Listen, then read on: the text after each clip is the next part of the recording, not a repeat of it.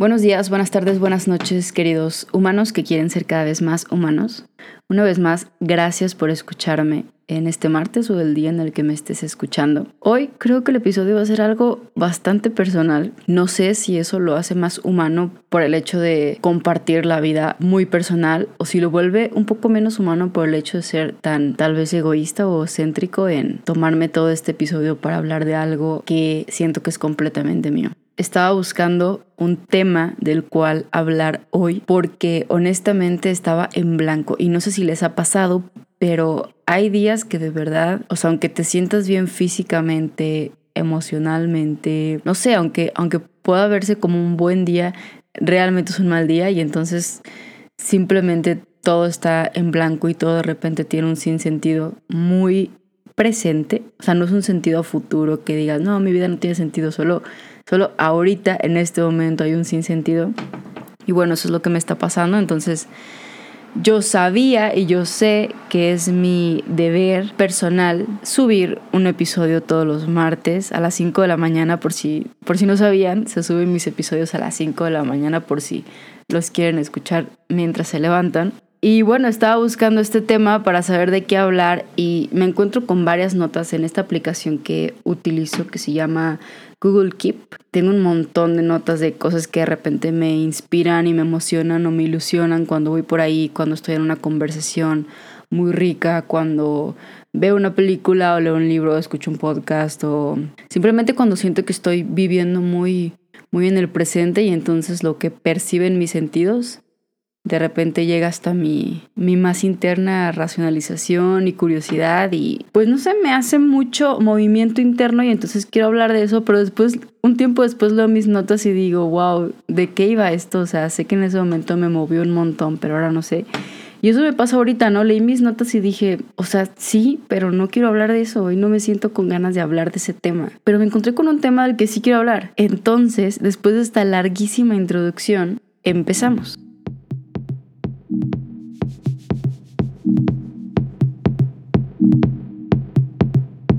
La compasión es el cimiento de la moral, dijo alguna vez Arthur Schopenhauer. Arthur Schopenhauer es uno de esos filósofos que últimamente me tiene un poco de cabeza porque de repente dice unas cosas y al día siguiente cambia de opinión completamente. Y creo que me tiene así porque justo siento que de eso se trata este proyecto que comencé de mí para mí y después para ustedes, que agradezco mucho que estén siendo parte de este proyecto, de que últimamente mi significado de humanizarme es eso, ¿no? Todos los días en una nueva perspectiva y estar abierto a que esa nueva perspectiva realmente se incluya en, tus planes de vida y en tus planes de perspectivas. Y de repente me encuentro con que Schopenhauer es muy así, ¿no? Me encontré con una frase de él también que decía, bueno, más que una frase, siento que era un, pensamiento y una manera de ver la vida, que decía que el hombre hace lo que quiere, pero no puede querer lo que quiere o no puede elegir lo que quiere. Bueno, él se refería a, esta, a este concepto que tenemos de la libertad o del libre albedrío, que de alguna manera es un concepto algo religioso, una idea religiosa. Por lo menos yo la conocí, la idea del libre albedrío por la religión. Y Schopenhauer, como muchos otros científicos, dicen que el libre albedrío no existe por diferentes razones. Y de repente me encuentro con esta otra frase de él que dice que la compasión es el cimiento de la moral. No sé a ti que me estás escuchando, tal vez estás diciendo, eh, esto no, no me mueve nada, no me hace sentido. Pero a mí que utilizara las, las dos palabras compasión y moral en una misma frase me voló la cabeza porque últimamente por alguna razón he tenido mucho contacto con el concepto de moral, moral e inmoral. Muchas personas me han dicho que la moral viene específicamente de la religión, muchas otras me han dicho que viene de la ética y muchas otras me han dicho que solamente son maneras como ideológicas de ver el bien o el mal y entonces de ahí sale la moral de cada quien, ¿no? Como que tenemos hasta ahorita, a lo que yo he escuchado, el concepto de que la moral es muy subjetiva, dependiendo de en qué religión estás, de cuál es tu historia, de cómo tú ves el bien o el mal, de qué ideología persigues o con qué ideología vives. Y Schopenhauer simplemente dice dos palabras, compasión y moral. Y eso se me hizo muy bonito, y tengo que decir la palabra bonito porque realmente se me hizo muy tierno. Y la palabra ternura o el concepto ternura para mí es eso que te hace querer estar en el presente. Cuando algo es muy tierno, tú no te vas así como que al pasado o al futuro, sino que te quedas ahí, ¿no? Te imaginas, no sé, vas pasando por la calle muy enojado tal vez, tuviste un mal día y de repente ves un perrito haciendo algo muy tierno y genuinamente sonríes porque, no sé, es tierno, ¿no? La ternura se contagia de pronto. La ternura también es esto que, que salva corazones, siento yo. Cuando tienes una discusión, cuando tienes una pelea, cuando tienes un muy mal momento, la ternura del otro hacia ti es lo que lo va a llevar a tener paciencia tal vez con ese momento que has vivido o a tener cariño, a tener afecto, a querer acercarse. Contacto. Contacto me refiero a con espacio tacto, o sea, con mucho tacto, pero también a hacer contacto contigo realmente. Siento que la ternura es la precesora de, todas estas acciones que tenemos los seres humanos cuando nos acercamos realmente a alguien y cuando estamos muy presentes en algún momento. Entonces, que la moral sea un resultado de la compasión, se me hace la frase más tierna del planeta porque la compasión es este contacto muy genuino, muy íntegro, muy entregado, muy comprensivo, muy tierno del ser humano hacia otro que no está pasando tal vez el mejor momento en cierta situación de su vida y entonces el otro le puede prestar una mirada justo de eso, de ternura y de empatía y de humanización. Entonces, el ver la moral como el resultado de la compasión y no como el resultado de toda una historia religiosa, una ideología, un pensamiento, un, no sé, una filosofía, un hilo completo de pensamiento, de corrientes, de, ver la vida de una manera en específico o como algo muy objetivo y, como nos gusta a los seres humanos de repente ver como la verdad objetiva, esta es la única verdad, este es el único camino que tenemos que seguir para llegar a la verdad. Y de ahí sale la moral y entonces la moral son una serie de reglas, pareciera, que cuando te sales de ahí te sientes una persona completamente inmoral.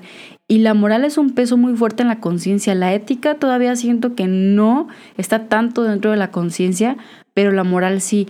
Y últimamente yo he vivido que, que vivimos la moral como cuando algo tiene que ver con algo muy humano, ¿no? Y últimamente también he visto muchos tweets sobre personas que se dicen a sí mismos o a sí mismas inmorales. De pronto yo sé que es parte chiste, ¿no? Parte de una historia y, todos nos reímos al respecto porque también nos sentimos identificados. Pero específicamente me acuerdo de este tweet que vi hace poco de una mujer que haciendo referencia a todo esto que estamos sufriendo como sociedad, sobre feminicidio, sobre la inseguridad en México para la mujer, ella pone un tuit que dice, por si algún día desaparezco, antes de que empiecen una investigación a lo güey, quiero decirles de una vez que sí he sido mala madre, que sí tomo y me embriago seguido, que sí voy de fiesta, que me gusta traer vestido corto, que a veces me enojo y entonces puedo gritarle a mis amigos. Como que empieza a decir todas estas razones, y pongo razones entre comillas, por las que alguien podría juzgar el por qué esta persona podría desaparecer o por qué podría ser víctima de un feminicidio, porque como sociedad estamos viendo que cuando a alguien le sucede algo similar, le empiezan a buscar las cosas negativas, otra vez entre comillas, para culpabilizarla, ¿no? Como a ti te desaparecieron o te asesinaron porque estaba súper tomada o porque eras súper mala onda o súper grosera con las personas que están a tu alrededor. Como si esa fuera razón para que le sucediera lo que le ha sucedido, ¿no? Pero al final, esta mujer, al final de su tweet pone como en general he llevado una vida que se podría llamar inmoral y pues no por eso es razón suficiente para que me desaparezca, ¿no? Y me llamó mucho la atención, digo, el tweet está, está bastante profundo, siento yo, está muy reflexivo, pero me, me llamó mucho la atención que pusiera la palabra inmoral, o sea, ella se dice, en general, estoy llevando una vida bastante inmoral, pero no es razón suficiente. Yo dije, ¿por qué inmoral? ¿Qué es realmente qué es la moral para cada uno, ¿no? Yo sé, y eso sí puedo tener conocimiento certero, de más o menos cómo funciona el cerebro y con lo poco que sé, con lo muy poco que sé, yo ya puedo tener una certeza de que todos funcionamos de una manera súper distinta y las decisiones que tomamos a diario son gracias a toda una historia y todo un mecanismo cerebral neurológico que traemos pero de años, ¿no? Desde que nacimos. Claro que también tiene mucho que ver, aparte de nuestra manera de ser educados, de todo lo que vivimos, tiene mucho que ver estas sustancias bioquímicas y estas conexiones que han hecho nuestras neuronas para que nosotros de repente incluso impulsivamente actuemos como mecanismos de defensa que ni siquiera los pensamos ya que lo hicimos tal vez ya lo pensamos. Entonces pienso que a partir de eso, ¿qué es la moral?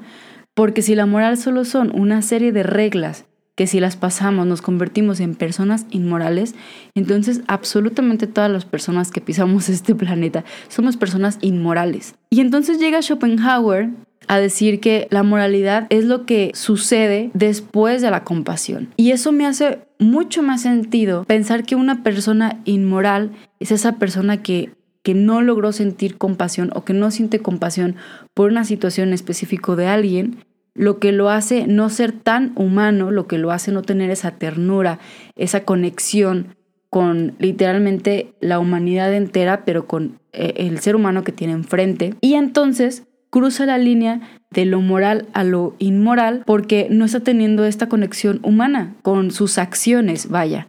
Creo que de todas maneras, las personas que no sienten esta compasión, claro que tienen toda una historia que contar dentro de su cerebro que es la razón clara por la que tal vez no puedan sentir esta compasión. Sin embargo, cuando ya lo ponemos en compasión, en conexión, en conversación, en diálogo, en ternura, es mucho más sencillo decirte a ti mismo, no fui tierno, no fui compasivo, no me conecté, no tuve una conversación, no supe escuchar, a decir soy una persona inmoral o cometí un acto inmoral. Porque aparte la palabra moral, siento yo que por el camino religioso que ha tenido la palabra, es una palabra que, que denota muchísima culpa en la persona que se dice a sí mismo inmoral o cuando a ti te dice alguien más que has, has hecho algo inmoral, ¿no? Incluso el concepto de pecado es inmoral, ¿no? Entonces, hablaba de que esto era algo muy personal mío porque no sé si se nota mucho en este episodio que no lo tengo todavía como muy masticado. Sin embargo, lo quería sacar, lo quería tirar completamente de mi sistema para, para también procesarlo. Pero es algo muy personal mío porque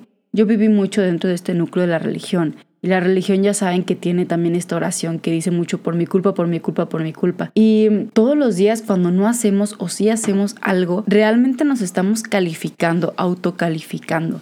Y yo me di cuenta en mí misma que muchas de mis calificaciones se basaban en ¿fue moral lo que hice o no fue moral?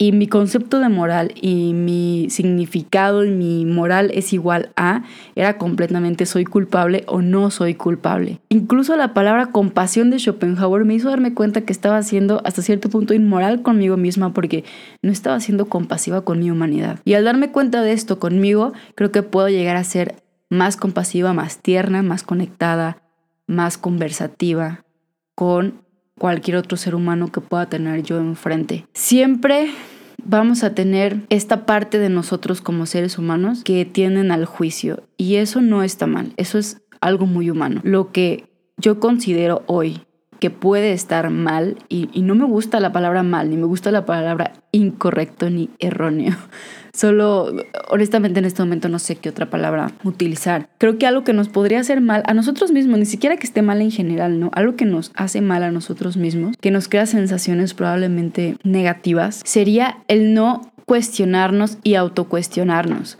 cuestionarnos todo lo que está externo a nosotros, lo que está pasando, cómo se ha llevado la vida, con respecto a toda la historia de la humanidad, pero también autocuestionarnos cómo nosotros lo estamos llevando. Porque aún así con la educación que nos han dado, con la historia, con el contexto, con el país, la cultura, etcétera, nosotros también tenemos decisiones propias, tenemos un cerebro propio, una percepción de la vida muy individual y hay muchas decisiones que también las tomamos porque nosotros lo sentimos así y ya está.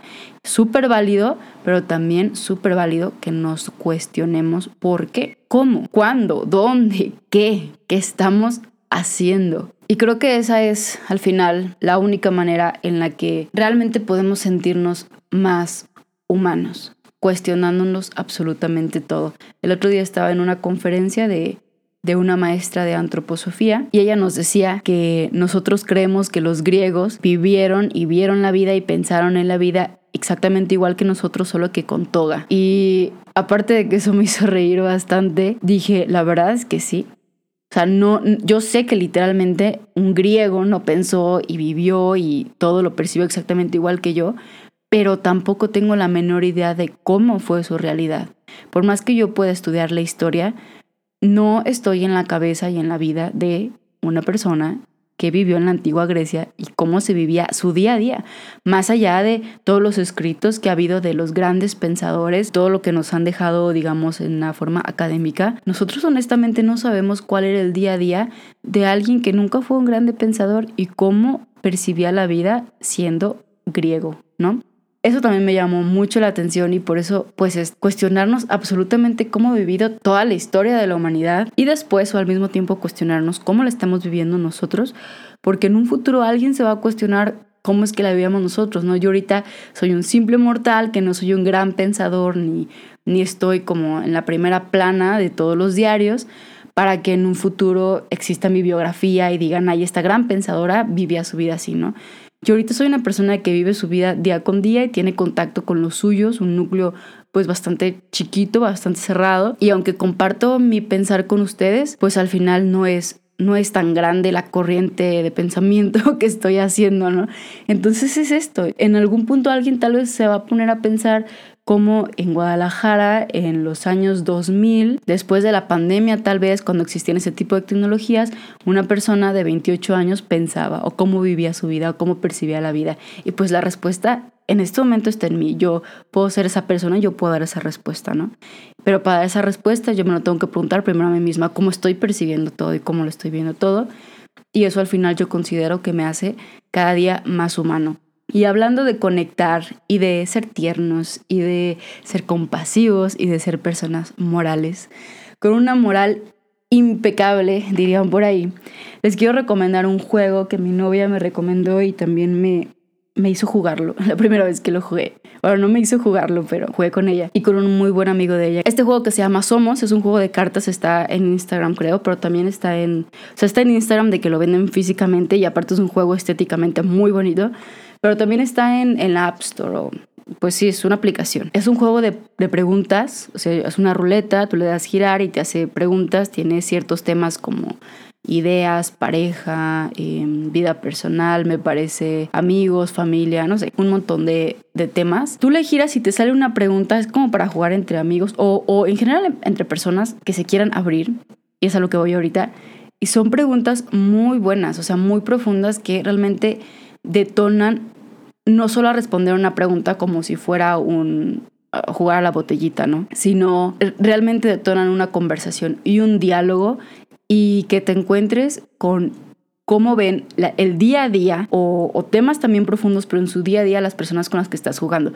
Y lo importante aparte de que es un juego mm, bastante genial y yo realmente les aconsejaría muchísimo que lo jugaran en algún momento de su vida, también lo digo porque es también una manera de ver con quién sí puedes humanizarte cada vez más, quién se está humanizando cada vez más y con quién sí puedes conectar. Hay personas que completamente respetable y válido están en un momento de su vida en el que no les es tan fácil abrirse. Realmente no sabemos si alguna vez se van a abrir o si van a vivir así toda su vida, que también es súper respetable y válido. Y están estas otras personas que están en un momento de su vida que también tienen mucha hambre de abrirse y de conectar y de saber más, tanto de uno mismo como del otro. Entonces cuando estás jugando te puedes dar cuenta quiénes son estas dos personas y también todo lo que te puedan aportar ambas, porque incluso la persona que no está lista para abrirse, en su no apertura dice muchas cosas en las que tú puedes también un poco navegar con mucho respeto dentro de su sentir, dentro de su percepción acerca de la vida y el por qué nos está abriendo. Y también eso te da o nos da una enseñanza de no presionar a las personas o de no juzgarlas porque se vean tal vez, no sé, muy antisociales o muy cerradas de pensamiento, muy cuadradas, etcétera. Esto me lo digo y me lo grito y me lo tatúo a mí misma porque siento que hasta cierto punto yo soy la primera persona que de repente veo una persona que no quiere profundizar en algo y me desespero muchísimo porque a mí me gusta mucho profundizar en, en, las conversaciones, en los conceptos, en la vida y tal. No por nada este podcast. Y sí tiendo a, juzgar de primera instancia, no como que, ay, pues está bien cerrada, ¿no? Qué flojera o, o qué aburrido, no sé. Pienso cosas bastante feas de repente, pido disculpas. Y por eso me lo grito y me lo digo a mí misma. Pero este juego me ayudó muchísimo a eso. porque he jugado ya con distintas personas y diferentes grupos de personas y me he dado cuenta que al final todo lo que aportan o no aportan, pues al final sí es aportación y es muy rico para mí y también es muy rico para el otro y para la amistad o la relación que estamos teniendo. Para nada me están pagando por venderlo, realmente es un juego que he jugado y que me ha gustado muchísimo cómo se ha llevado a cabo en los diferentes grupos en los que he jugado. Y ya, si alguna vez lo juegan, espero que, no sé, que me lo hagan saber cómo les fue, cuál fue la mejor pregunta. De verdad que la última vez que lo jugué en cada pregunta y cada respuesta durábamos por lo menos 40 minutos. Para mí fue una locura, pero una locura increíble me gustó mucho escuchar y hablar y, y también confrontarme conmigo misma con los pensamientos que todavía me cuesta mucho decir en público.